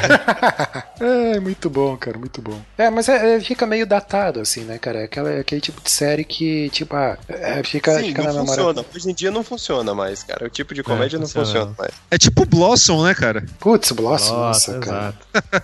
cara, até, até Friends eu acho que hoje em dia não funcionaria mais, não, cara. Eu acho que não. Ah, é, pode crer. Cara, sitcom, sitcom mesmo é Seinfeld, cara. Não tem jeito, não tem nada igual. A última que tá restando aí até hoje fazendo sucesso, mas nem sei se tá fazendo tanto sucesso, é que é o Big Bang Theory, né? Que, É verdade. Que, pe- que pegou no início, pegou mais aquela coisa da temática nerd, né? Que isso aí era o grande mote do negócio, mas tá aí sobrevivendo até hoje, mas daqui a pouco, acho que quando acabar, não vai ter mais, sobrar mais nenhuma dessas aí. Vocês já viram, vocês já viram Curb Your Enthusiasm do Larry David? Não, nunca vi, cara. Nunca viram, não sabe o que que é, nem nada? Não sei Eu nem já, o que ouvi, que é. eu já ouvi falar, eu já ouvi Nossa, falar o- bastante, É mas o- nunca assisti. É o co-criador do Seinfeld, ele faz a série interpretando ele mesmo. Cara, é genial. Genial, foda. Vai ter a nona temporada agora, da HBO. Vocês têm que fazer um programa só, de, só dela, cara.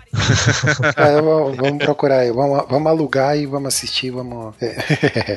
aí se pá, a gente chama você aí pra gravar também. Opa, show de bola. É, mas é aquela coisa, é como eu disse, eu assisti recente, é, no quinto episódio lá, já, já, já tá me irritando, assim, cara, eu não consegui mais. Tá vendo, Felipe? Só eu falei que não tinha assistido, e tu veio depois o Coquinho falando que não, que não aguenta ver, e o Daniel falando que, que é uma bosta. Toma, Felipe, toma. Ah, quem se importa com o Coquinho, vai? Vamos, Vamos vamos- embora, vamos embora vamos. pras menções honrosas, então? Vamos lá.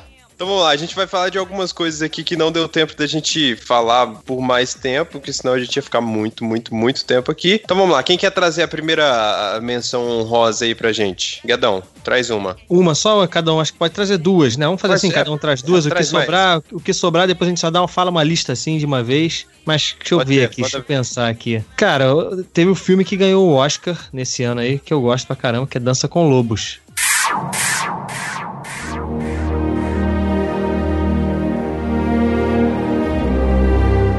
Meu Deus, que filme Costner. chato, que filme chato. ah, não é cara. não, cara. Não Que é não. coisa Ô, ô, horrorosa. chato? Que coisa É um horrorosa. filme bonito pra caramba, cara. É bom pra caralho, hein, velho. É, esse filme é bom, cara. Pô, Eu não consegui ver até o final, cara. Eu lembro que na época tinha duas fitas VHS, cara, era na, na locadora. acho que sim, acho que sim. Não, cara, mas é um filmaço, cara. É um filmaço. Conta a história lá do. Não lembro se o cara ele era do exército, né? E ele acaba. Ele era do exército, tentou se matar aí porque ia perder o pé. Aí descobriu que, que não iam cortar o pé dele. Aí, como ele era solitário, pediu pra mandarem ele lá pro, pro posto lá na puta que pariu. E lá ele ficou sozinho e começou a, a- a se encantar com a cultura dos índios, né? É, aí ficou ami amiguinho, amiguinho dos índios lá. Aí dançou com o lobo lá e tudo mais, né? Achou a Chapeuzinho Vermelho também. Ah, sai fora, Coquinho. Filmaço. Filmaço, cara. E um outro aí também que eu trago, também, o outro também tá no coração aí, com o nosso Schwarzenegger, um tira no jardim de infância. Ah, Cara, Que é tem, o muito engraçado. dois, que, tem, que tem o dois agora com o Dolph Lundgren, né? Vocês sabem disso, né? Caramba, não sabia. Agora, recente? É, é. Recente lá em 2016. Que isso, cara? Procura no Formi- Formiga Elétrica, cara. Foi- Deu a Vou notícia. ver, vou ver, vou ver lá. É, porque a graça desse filme é justamente essa, né, cara? É ver o Schwarzenegger inter- é, interpretando lá um policial no meio de uma posição de criança, cara. Então é uma comédia, né? Então não lembro dele ter feito, já, ele já tinha feito, acho que o Irmão Gêmeos, né? Que também era uma comédia, foi- acho que foi antes Sim. dele. Então é, o engraçado desse filme é esse, né? Esse, esse, esse lance do cara fortão gigante com o meio das, das crianças lá. Pô, é muito engraçado esse filme. Tá, de filme, cara, eu queria trazer o Darkman, né, Vingança Sem Rosto, dirigido aí pelo Sam Raimi, muito bom. Eu Lianíssimo, né? Do caralho. curti bastante e já, já vendo muito do, do Sam Raimi ali no, no Homem-Aranha, né, cara? Eu acho que ele foi a escolha bem certa pra, pra dirigir o Homem-Aranha depois lá em 2000, né? É, e o Robocop 2,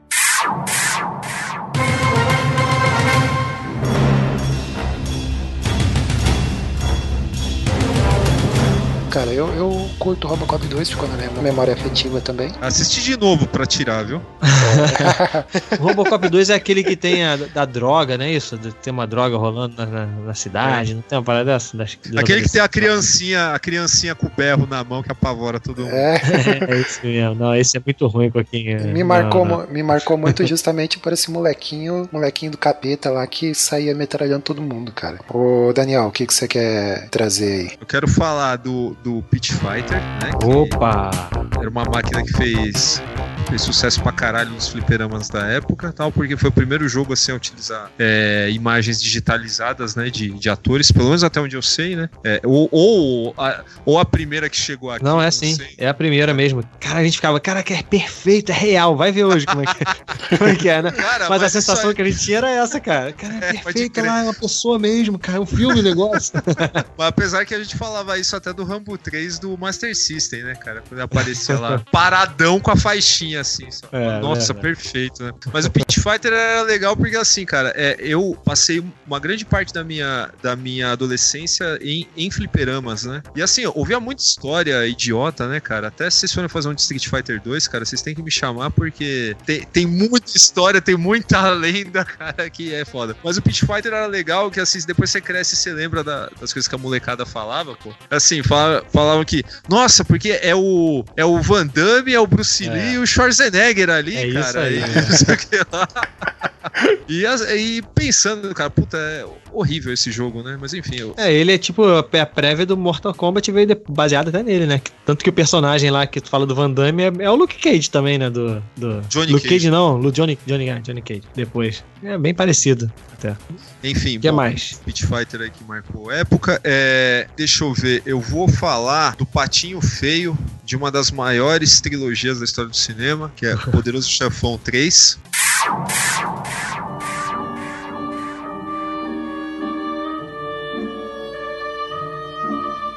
Que tá muito longe de ser um filme ruim, mas é indiscutivelmente o mais fraco da série. Mesmo assim, eu acho que é um filme que, sabe, precisa de muito, precisa de muitas. Precisa de, de umas mil Sofias Coppolas ali dentro do filme pra, pra, pra estragar, né? Porque. É, eu acho, eu acho legal também, eu acho legal. Não, ele tem. é, é um filme mais de julgamento, né? Tem também tem o julgamento e tal. Mas é, Mas não, não é chega aos pés dos outros. É, não, empalidece muito perto dos outros e, e tem falhas visíveis, assim, né? A Sofia Coppola, que eu acabei de falar, é uma delas, né? Mas enfim, tem um final que é arrebatador, né? Até hoje, até hoje se eu assistir, eu choro no final da É. escadaria da, da ópera lá. É assim. E, enfim, é, esses dois aí. Legal, eu vou trazer aqui. Eu vou trazer o Fantástico Mundo de Bob.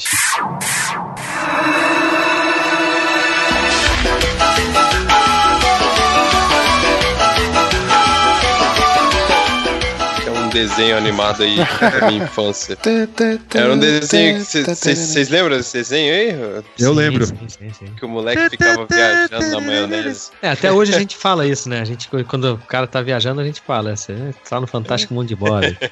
Muito bom esse desenho, cara. Ele- Ele ficava conversando lá com o criador dele, né? Não sei se vocês lembram no começo do, do desenho. Era nesse desenho, não é? Que ele ficava conversando com, com o carinha lá. Não lembro, cara. É. Mas é. Tá, ó, vamos lá, de, de filmes, ser. de filmes lá rapidão, então, ó, Eduardo Mãos de Tesoura, é, Uma Linda Mulher, Poderoso Chefão 3 a gente já falou, Os Bons Companheiros, muito bom. É, Duro de Matar 2, assisti no cinema, bom também, curti na época. Gremlin 2, Dança com Lobos a gente já falou, que é uma porcaria.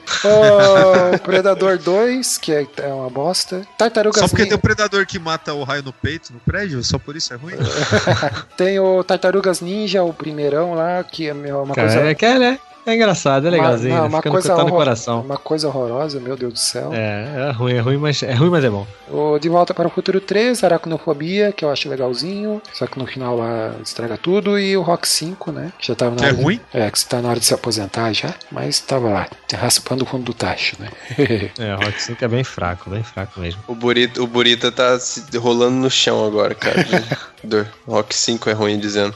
De games teve o, o Super Mario World pra Super Nintendo, que pô, é um clássico também. E o, aquele, aquele jogo da, da ilha do. Como é que ficou em português? Eu não lembro. Que era The Secret, Mon- The Secret of Monkey Island, que era um jogo de pirata, que era meio um storytelling assim. Vocês lembram desse jogo? Eu não lembro, né? Ele tinha de PC, cara. Um jogo, foi um jogo famoso. Ah, Não é tão famoso, vocês nem conhecem, mas os nossos ouvintes conhecem. Com certeza.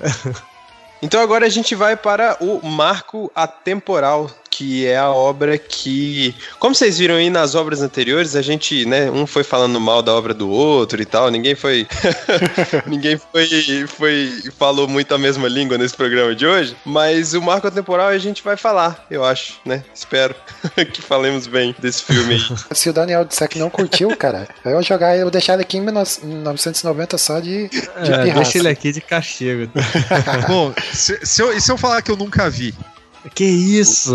Opa, aí é interessante. Vamos lá, o É? que, que, que você tá falando? Vamos ver. Então, eu tô falando do filme que todo mundo conhece aí pelo aquele garotinho que era promessa nos anos 90 e que fez, ele fazia todos os filmes de criança, que era o Macaulay Culkin em Esqueceram de Mim.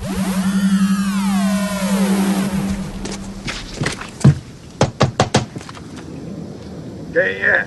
É do Neirinho, senhor. Eu trouxe a sua pizza. Deixa aí na porta e vai dando fora daqui. Tá bom. Mas. E cadê o dinheiro?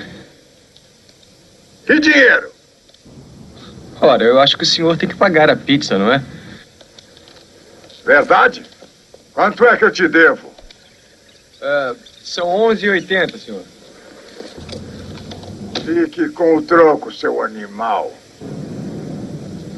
Que pão duro. Olha, eu vou contar até 10 e você vai tirar esta cara feia, amarela e esse traseiro da minha frente antes que eu te meta um monte de balas. Um, dois, dez.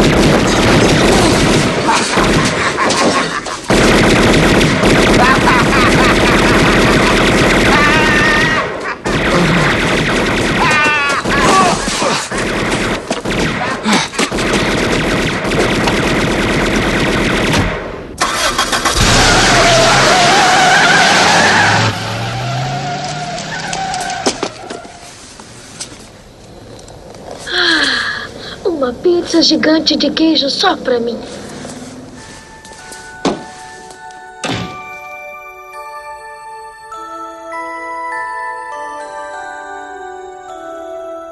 Eu nunca vi, cara, nenhum dessa série. Caramba, é sério mesmo, cara? Não, não.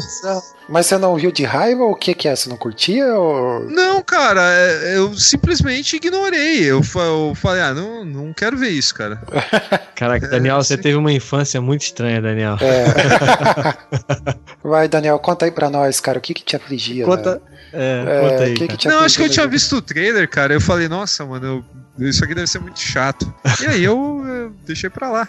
Tá, Clube dos Cinco, Curtindo a Vida Doidado. Não, esse- Gatinhas e esse Gatões, sim, cara. Gatinhas e Gatões. Esse- Ué, é do mesmo diretor, cara. É do mesmo produtor, não, mesmo produtor, né, na verdade. Mesmo- é o John, é, John é. Hughes, é, o John Hughes produz Esquecendo de Mim Ah, sim, e sim, o Chris Columbus dirige, né? É, eu sempre, con- eu sempre, eu sempre confundo. Aliás, o Chris Columbus é um cara que me- merece, merece todo o meu ódio, né, cara? Porque. não, não, não por causa desse filme, mas porque ele fez o Homem Bicentenário, né? Ah, verdade. Com o Rob- Robin Williams. Robin Williams. Então, mas enfim. Não, cara, é, eu não. Eu não posso falar que eu tenho alguma coisa contra o filme porque eu não vi. Eu simplesmente, sei lá, tirei ele da, da, da, da fila de coisas que eu queria ver na minha vida. Nunca vi. Eu sei que tem o Joe Pesci ali no meio. isso aí. Sei que tem o Macaulay Culkin, só sei, só sei isso. E sei, sei a, a história, óbvio, né? Que esqueceram o moleque lá, mas. Então, dá, então dá a sinopse aí. Você que não viu, dá a sinopse aí pra, pra gente. Não, que a, o, a família sai pra, sai pra viajar e, e esquece o moleque dentro de casa. Simples. É aí, até, simples. Porque, até porque teve um programa, teve um Saturday Night Live que o, que o Macaulay Culkin foi o, o convidado e eles brincavam com isso. Mas só, cara. Não, não- tô tipo a Glória Pires aqui nessa parada. Então, e esse garoto ele acaba tendo que defender a casa, né, de dois ladrões que tentam roubar a casa. E eles, os ladrões eles sabem que, que os pais estão viajando e eles querem entrar na casa pra roubar a casa. Só que o moleque tá lá dentro, né? E ele arma todo um, um circo lá pra, pra proteger a casa desses dois ladrões. ah, sim, isso tá no trailer. Isso, Isso, eu- isso aí.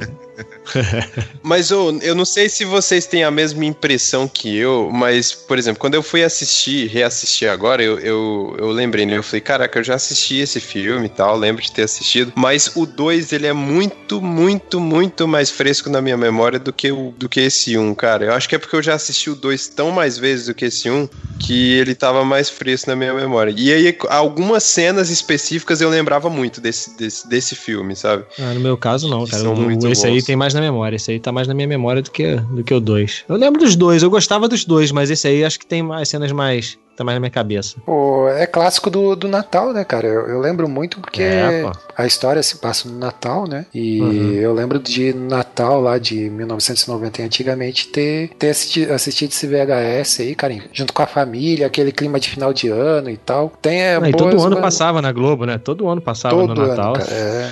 Esse filme também. Assim, boas memórias, cara. E se for ver hoje, ele continua legal, assim, pra assistir, cara. Tipo, ah, É, eu assisti, eu assisti com a Manu, né? Minha filha fez três anos agora, eu sempre botei ela pra assistir comigo, né? Ela não assistiu tudo, óbvio, né? Mas aí outro dia, outro dia ela veio, veio falar comigo, papai, vamos assistir o filme do Garoto que Esquece. garoto que Esquece, né? Aliás, aliás quando, quando vocês fizerem o podcast com, o- com o Rafael, do, do Formiga, pergunta pra ele quando botaram o apelido dele de Macaulay, tá? Ah, é?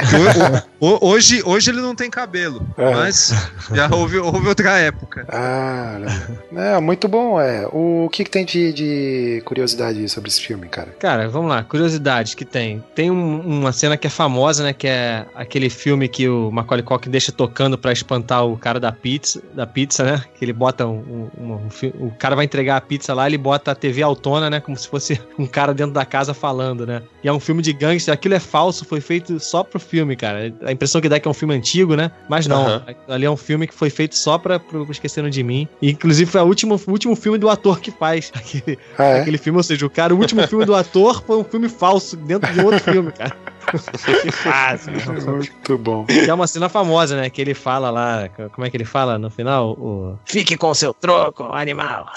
que, é uma, É. que é uma frase famosa, é, famosa de Esquecendo de Mim. Ele usa, ele usa o mesmo filme no 2 também, né? Quando ele Usa, tá lá no usa. quarto de hotel e tal. É. O 2 é isso, acho que o 2 é um- meio que uma cópia do 1, um, né? Ele vale assim, mas não é. É. O 1 um, tem mais uma origi- originalidade, né? Então eu acho mais legal o 1, um, né? E ele, cara, o legal do 1 um, é. Ele, ele, ele até, até metade do filme, o John Hughes ele tem. Ele sempre tenta passar uma, uma mensagem ali, né? De alguma forma, né? E, e ele tem um humor assim, meio, meio sarcástico, assim, até, até politicamente incorreto, né? Tu vê que os- a família dele, quando zoou ele no início, né? Chamando ele de imbecil, tio, chamam você é um imbecil! Falando pra criança de 5 anos, né? Então o John Hughes ele pega um pouco esse, esse, esse, esse lado, né? E no final acaba tendo uma mensagem bonita, cara, da família e tal, né? A família toda junta e tal. É eu é um filme bonito. No final de tudo, acho que ele tem uma mensagem bonita de, de, de você é, gostar da sua família, a valorizar a sua família e tal. É. Então ele, ele vale por isso também. E as cenas de, de, de violência, entre aspas, que ele arma as armadilhas pro, pro, pros bandidos, cara, pô, é muito engraçado, né? Porque aí fica uma coisa meio cartunesca, né? É, Porque muito aquelas bom, cara. pancadas, que aquelas pancadas que os caras tomam, se- na primeira já tinham morrido, né?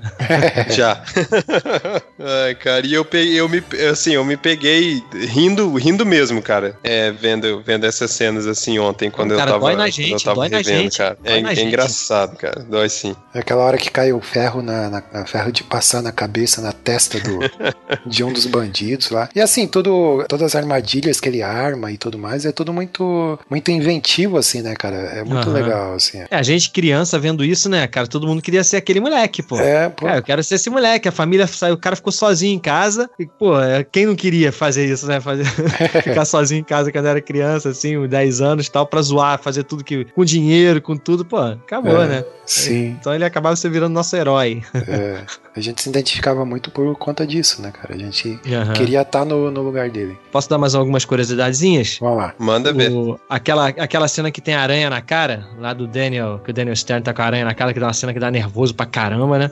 Ele, ele não grita de verdade naquela cena pra não. Ele ficou com medo de assustar a aranha, né? Então ele só abre a boca e depois o grito foi colocado depois na, na dublagem. E a- uma outra coisa é o, o Joe Pesci, o Macaulay Culkin, ele tinha medo de verdade do Joe Pesci. Ah, é? Existe, existe essa história. Porque o, o, o Pesci, ele como ator, ele, ele evitou fazer amizade com, com o Macaulay Culkin durante as filmagens de propósito, sabe qual é? Ele não ficava perto do, do, do moleque. Quando tava perto era meio grosseiro, assim. Ele, ele tentava passar uma imagem como ator mesmo, como uma pessoa fora, pro garoto de um cara meio escroto mesmo, sabe? E pra isso funcionar enquanto eles estivessem juntos na cena, né? Inclusive, acho que tem uma cena que, que quando ele morde o dedo do Macaulay Culkin, né? Ele machucou o Macaulay Culkin de verdade, cara. Ele ficou com uma cicatrizinha no dedo.